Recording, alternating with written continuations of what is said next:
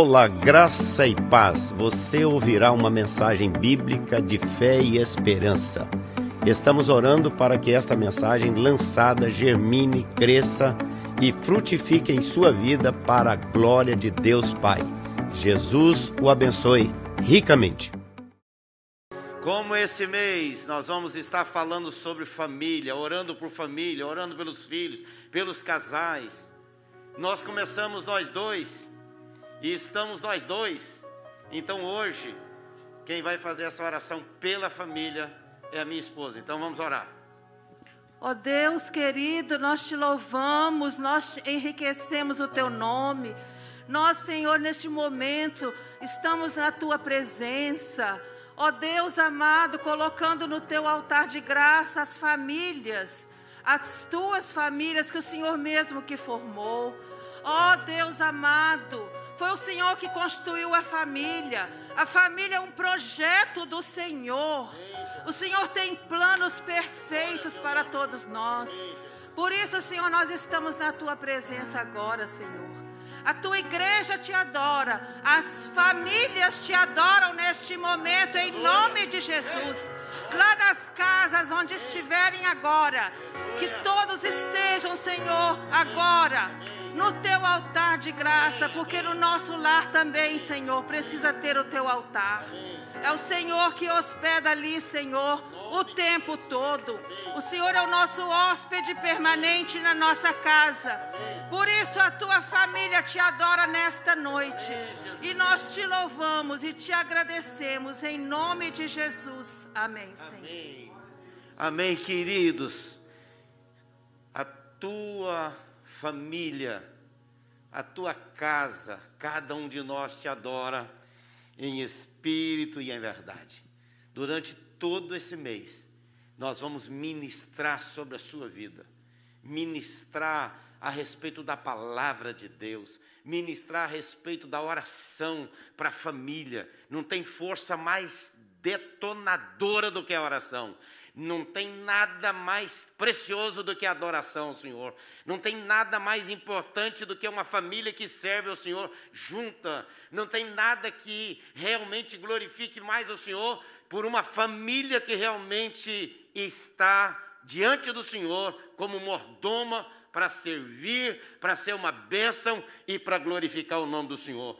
E durante esse tempo orando, dizendo: Senhor, qual é o texto de hoje? E o Senhor me levou para Atos 16, verso 31, que você conhece muito bem. Naquele momento em que Paulo e Sila estavam na cadeia, e houve um grande terremoto, e eles estavam lá adorando o Senhor, estavam louvando, estavam orando, estavam cantando louvores ao Senhor. Veio um bruta terremoto moveu a cadeia e as cadeias se abriram, as portas se abriram e tudo ficou livre. E aí, na Naquele momento, então, o carcereiro desesperado pega uma espada para se matar e de repente os Paulo diz para ele: "Não faça isso. Estamos todos aqui. Deus destruiu a cadeia, deu liberdade, mas nós estamos aqui juntos porque tem um projeto de Deus maior do que ser livre para o mundo, é ser livre para o Senhor, é ser salvo para a glória do Senhor". E ele então diz para Paulo: "Paulo, que que eu devo fazer para ser salvo? E Paulo, então, nesse 16, 31, ele diz: crê no Senhor Jesus, será salvo, tu e a tua casa.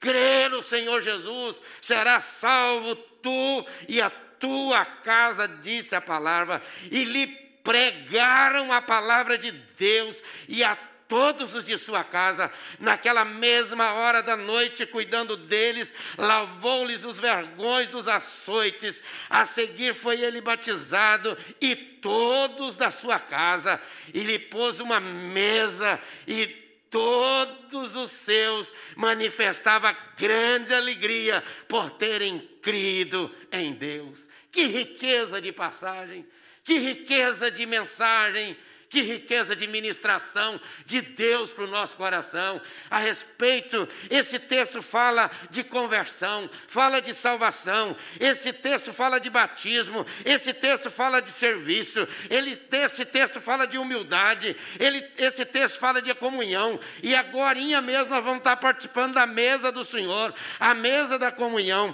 E Paulo está dizendo aqui que ele então colocou uma mesa. Claro que quem registrou isso foi Lucas Lucas, mas isso está acontecendo no contexto ali com Paulo, Silas, o carcereiro e aquela família. E ele então está dizendo que ele colocou uma mesa, a mesa está posta, Jesus preparou uma mesa. Daqui a pouquinho nós vamos participar da mesa do Senhor. É o Senhor que quebra os grilhões, é o Senhor que vence as cadeias, é o Senhor que detona com a obra das trevas, é o Senhor que faz tudo cair por terra. Prepara uma mesa, a gente senta ao redor da mesa, participa do pão e do cálice, desse poder sobrenatural, desse momento especial, desse lavar regenerador da graça do Senhor. E ele diz: pôs uma mesa e com todos os seus, e aí eles celebravam e cantavam e diziam com alegria: agora não são só vocês que cantam dentro da cadeia, mas agora as cadeias do meu coração,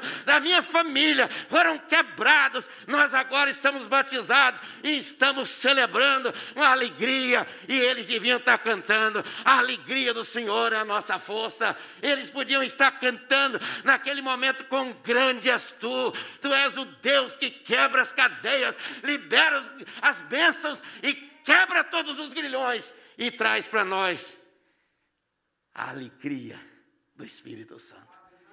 Então, queridos, eu quero convidar você para pensar comigo um pouquinho nessa passagem. Vou dar apenas uma pitadinha nesse momento.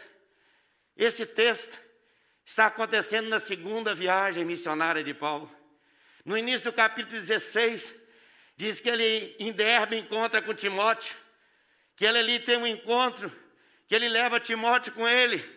Mais à frente, ele chega lá na, na cidade onde ele vai encontrar com Lídia, e aí ele vai encontrar com aquela mulher que era uma mulher famosa, uma mulher importante na sociedade, uma mulher que era vendedora de púrpura, era uma comerciante extraordinária. E ele então está aquela mulher que está ali adorando, mas ele vem falar do amor de Jesus, não é apenas uma adoração material, religiosa, carnal, humana, mas é o poder de Deus que se manifesta. E diz que ali eles estão orando ao Senhor, e quando eles oram ao Senhor, aquela mulher então se converte e chama Paulo e diz para ele: Eu quero que vocês fiquem na minha casa. E aí acontece, eles estão ali, vão para a reunião de oração, estão orando de novo, e de repente aparece uma jovem, e essa jovem estava possessa e vivia andando atrás deles, dia em dia inteiro, a semana inteira, andando atrás deles e dizendo: Ouça esses homens que são filhos de Deus, que estão pregando a palavra. E Paulo olhou aquilo e acompanhou aquele negócio, e de repente ele olha: Sai, Satanás! E aquela mulher era uma mulher que estava possessa de espírito imundos, e ela dava muito lucro para as pessoas daquela cidade. Quando ela ficou liberta, o que, que acontece? Paulo e Silas vão ser perseguidos. Agora eles vão para a cadeia.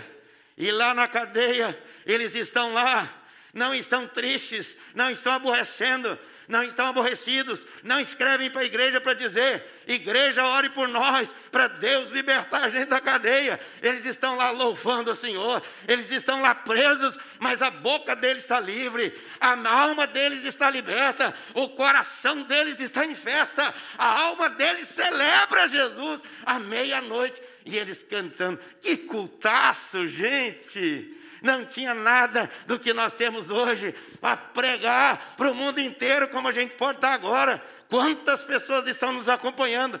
Gente lá do Espírito Santo que me ligou, eu estou acompanhando a igreja, gente de São Paulo, gente de, de, de, Minas, gente de tanto lugar que tem nos acompanhado, os nossos irmãos. Louvado seja Deus, porque o Evangelho de Cristo está chegando, mas eles tinham uma voz, e a voz do Espírito Santo que estava dentro deles e eles estão cantando. E de repente o carcereiro, então, ali naquele momento, é tocado pelo poder do Espírito Santo. E ele pergunta: Que que eu tenho que fazer. Ele era o chefe da sua família.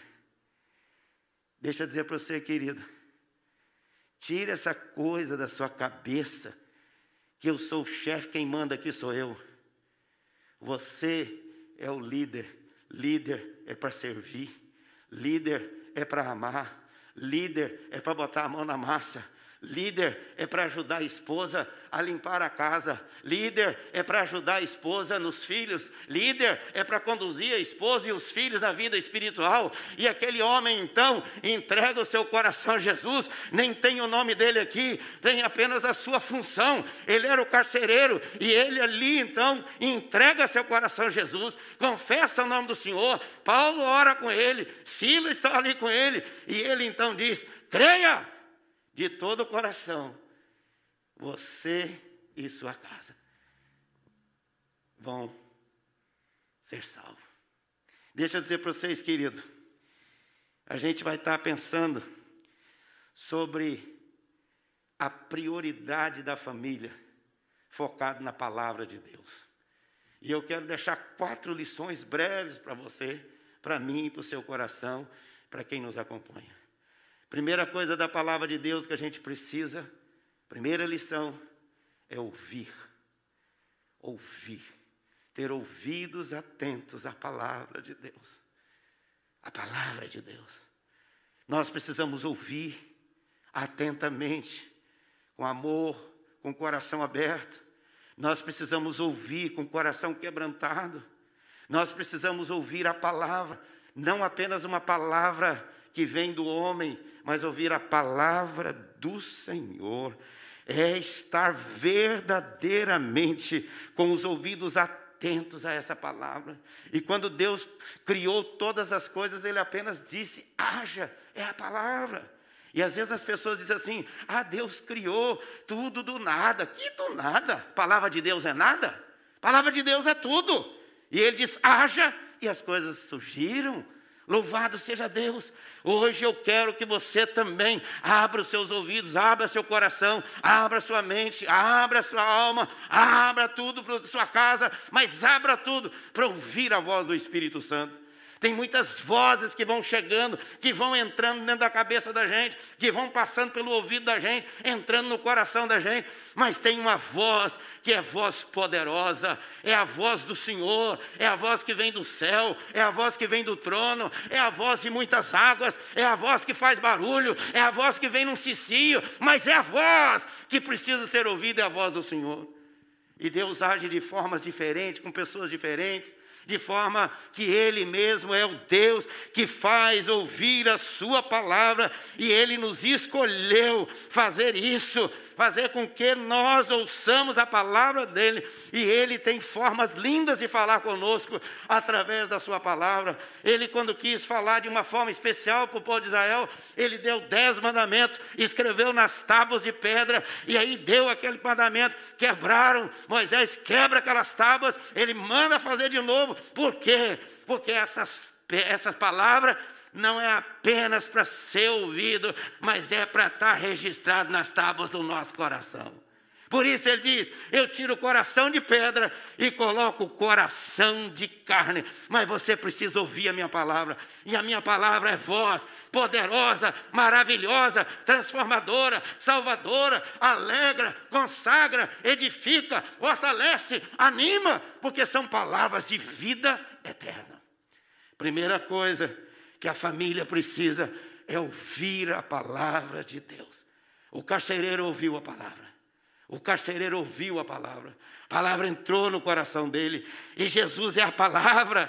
Jesus é a exata expressão da glória poderosa, manifestadora, salvadora de Deus para cada um de nós. Ele é o Verbo da vida, a palavra de Deus que se fez carne, habitou entre nós e nós precisamos dar ouvido à voz do Espírito Santo, à voz de Jesus. Eis que estou à porta e bato. Se você ouvir, eu entrarei. Você precisa, eu e você, estar ouvindo a palavra todos os dias. Meu conselho, querido, meu conselho, meus irmãos, é que cada um individualmente faça na sua família esse trabalho essa ministração e nós precisamos aprender a ouvir a palavra de Deus. Segunda palavra para nosso coração. Primeiro, nós temos que ouvir. Segundo, nós temos que crer na palavra. Às vezes a gente ouve, mas não crê. A gente tem que crer. Crer e observar tudo quanto ordenar. O fiel obedece ao que Cristo mandar. Que coisa linda! Creia! Creia nessa palavra. Isso não é historieta, não. Isso não é história da carochinha, não, irmãos. É a palavra de Deus. Creia. E o Senhor diz assim: se você crer, você vai experimentar coisas grandes e ocultas que não sabe. Se você crer, você vai fazer obras maiores. Se você tiver essa palavra no coração, ministrar essa palavra, porque ela é promessa de Deus e promessa que não cai por terra. Josué, no capítulo 21, ele está dizendo: nenhuma dessas promessas cai por terra, porque são minhas, são fiéis, são verdadeiras. Creiam! Quando orar por um, por um enfermo, ore crendo que Deus vai mover o coração daquela pessoa, vai dar cura, vai dar vitória. Mas e se não der? Claro que não vai dar, você já está descrendo antes de orar. Creia e deixa Deus fazer a obra. Ministre, se você for orar por alguém que está quebrado, creia que Deus vai restaurar a vida do cara. Creia em nome de Jesus. Se for orar por um casamento que está em problemas, ore e Deus vai abençoar. Vai liberar a bênção naquele casamento. Vai ser restaurado. Deus vai abençoar. Ah, esse namoro está complicado. Jesus vai abençoar. Vamos orar por namoros santos, namoros abençoados. Orar por jovens para que eles se casem. Orar pelas crianças da igreja. Orar pelas mulheres. Orar por todos nós. Deus vai fazer maravilhas, mas é preciso crer. Primeira coisa, ouvir. Segunda coisa, crer. Creia na palavra, porque essa palavra é de Deus, não é de homens. Ela veio do trono da graça do Senhor, ela veio da boca de Deus, ela não veio dos homens, ela não veio de nenhum governo, mas ela veio do Senhor. Terceira coisa, ouvir Crer. Terceiro, viver a palavra. Viver essa palavra. Essa palavra é a semente que Deus lançou no nosso coração. E essa palavra é transformadora.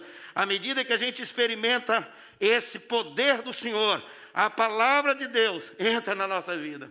Sabe como que Santo Agostinho se converteu? Ele se converteu porque ele viu umas crianças falando mais ou menos assim: leia e creia. Leia e creia. E ele era um homem muito devasso. E aí, quando foi ler na Bíblia, sei que estava escrito: os pecadores vão para o inferno. Tem que deixar essa vida e seguir o Senhor. E ele se converteu e se tornou Santo Agostinho. Martim Lutero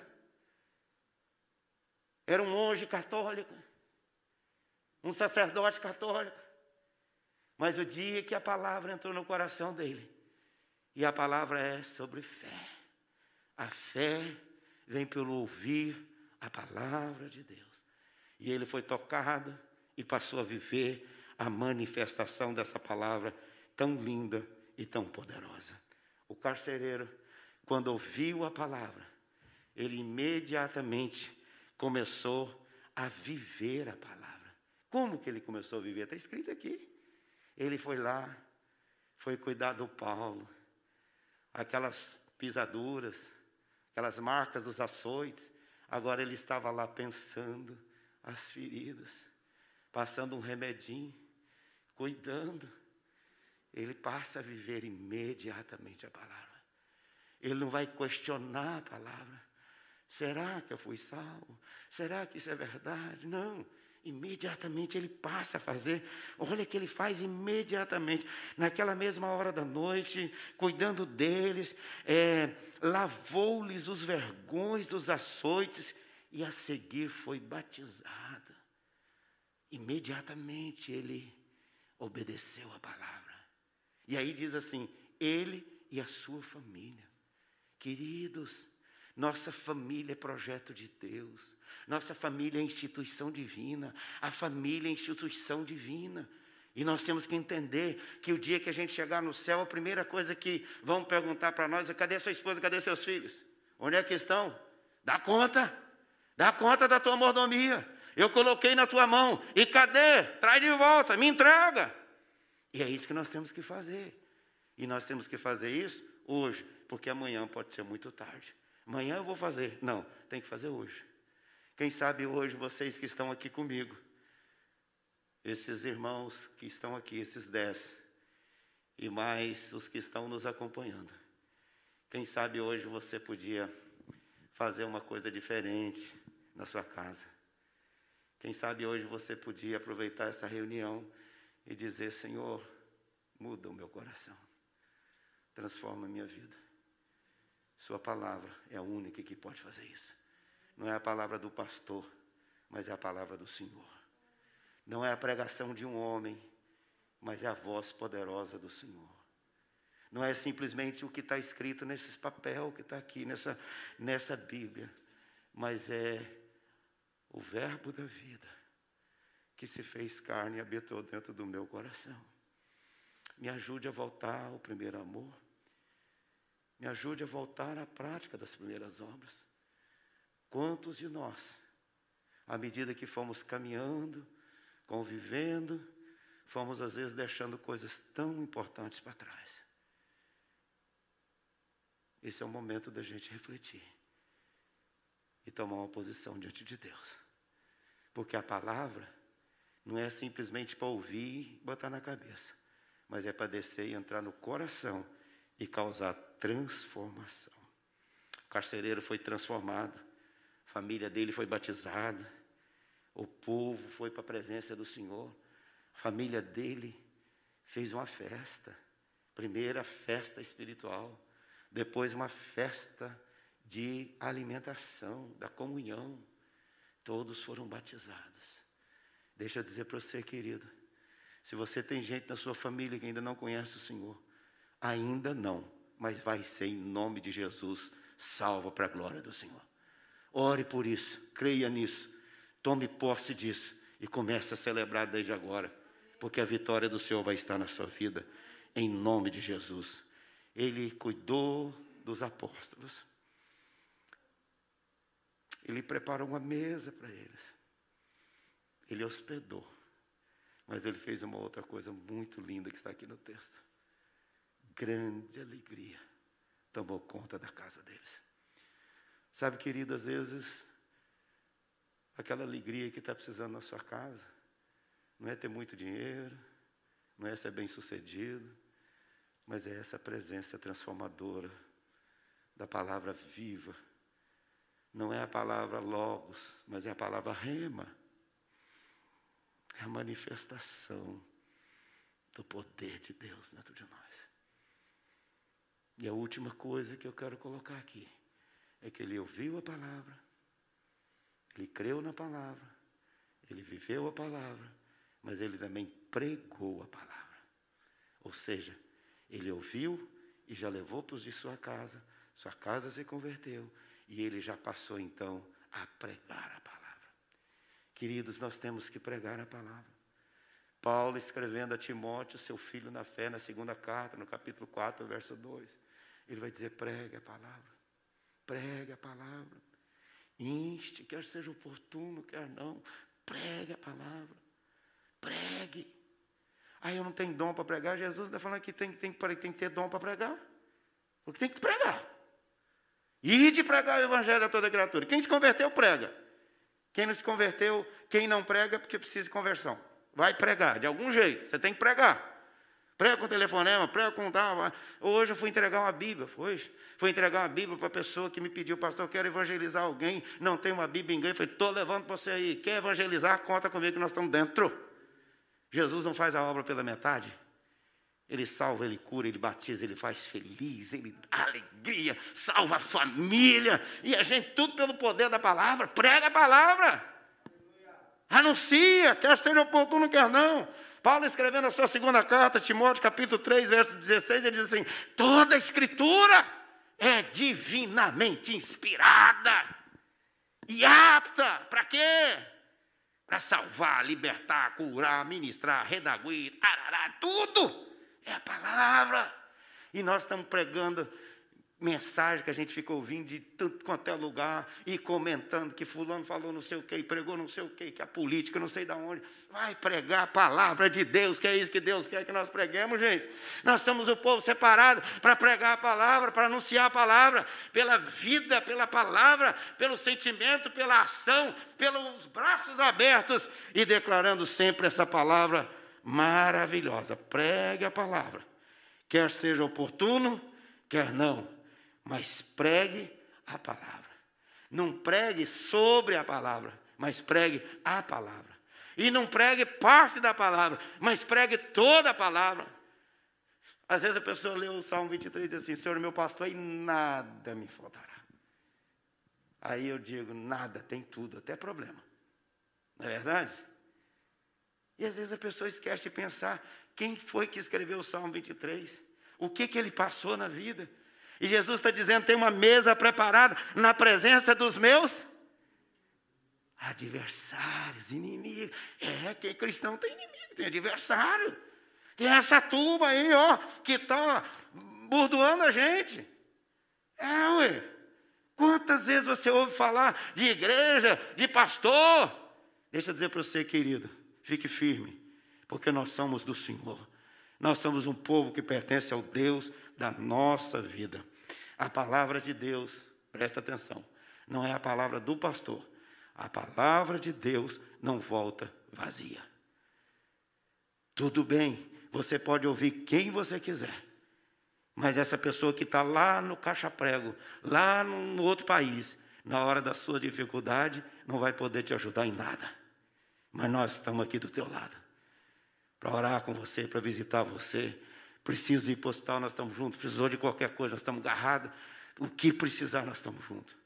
Então ame Jesus, ame a palavra de Jesus, ame a sua igreja, ame o seu pastor. Pode ouvir, mas você tem que saber que é aqui que é o seu lugar onde Deus está te alimentando. É aqui que você é sustentado. É aqui que você tem alguém que dobra os joelhos por você. É aqui alguém que está aqui ministrando essa palavra viva, poderosa. E nós temos compromisso de pregar a palavra. Volte para a palavra. Volte para o primeiro amor. Busque a sua família e apresente ao Senhor.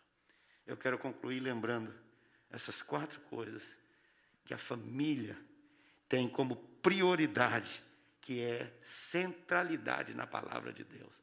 Ouvir a palavra, ouvir, crer na palavra viver a palavra e pregar a palavra. É tudo que nós precisamos para poder ensinar os nossos filhos, educar os nossos filhos e fazer como Josué fez. Eu e a minha casa serviremos ao Senhor. Sabe, queridos, eu fiquei muito feliz com este texto, porque quando falando sobre esse assunto, está no dia da ceia e diz que o carcereiro preparou uma mesa. Sabe, queridos, o nosso Senhor Jesus também diz que nós temos uma mesa preparada, cálice transbordando. Isso aqui é vida, vida com Jesus. Nós vamos participar da mesa, da ceia do Senhor. Os irmãos do louvor aqui, por favor. É, os irmãos aí em casa. Nós vamos orar e consagrar os elementos. E vocês vão poder agora junto conosco que estamos aqui na igreja, participarmos da mesa do Senhor. Olha que coisa mais linda. O Senhor Jesus tomou o pão, partiu, deu aos seus discípulos dizendo: Tomai e comei. Essa mesa, esse pão, representa o meu corpo dado por vós na cruz do Calvário.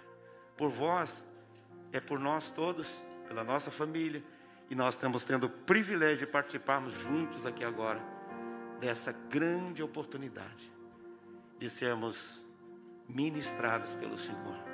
E depois ele diz que ele tomou o cálice e tendo dado graças, como já fez no pão, e deu para os seus discípulos, dizendo: Bebei dele todos, porque este é o cálice da nova aliança.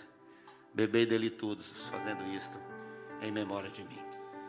Nesse momento, vamos orar. Pai querido, eu consagro esses elementos para o teu serviço. E abençoo porque a família dos santos, a família está reunida em tantos lugares diferentes nesse momento, mas o Senhor é o mesmo, a palavra é a mesma, a santa ceia é a mesma, Senhor. O pão é Jesus, o sangue foi Ele que derramou por nós na cruz do Calvário, e eu recebo, Senhor, para me alimentar do Senhor. Eu recebo, Senhor, o cálice para ter certeza, cada dia, lembrando de tudo que o Senhor fez por mim perdoando os meus pecados e me tornando mais alvo do que a neve. Em nome de Jesus, eu só consagro esses elementos e consagro os elementos que estão na casa, nas casas dos meus irmãos e que eles tomem como bênçãos para a sua vida e sejam sustentados para o louvor e para a glória do Senhor. Em nome de Jesus. Tomai e comei, tomai e bebei, fazendo isto em memória de mim. Todos podem participar conosco neste momento, tomando o pão junto comigo e junto conosco aqui na igreja. Tomai e comei, tomai e bebei.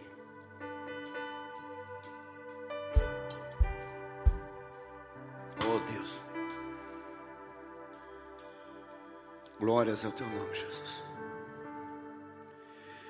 Quero consagrar meu lar a ti, o nosso futuro para te servir, toda minha força e entendimento, quero dedicar.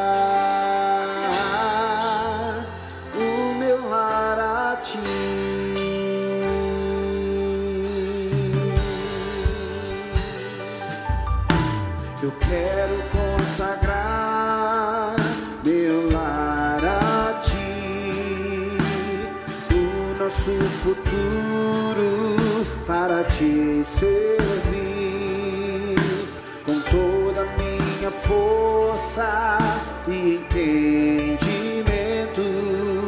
Quero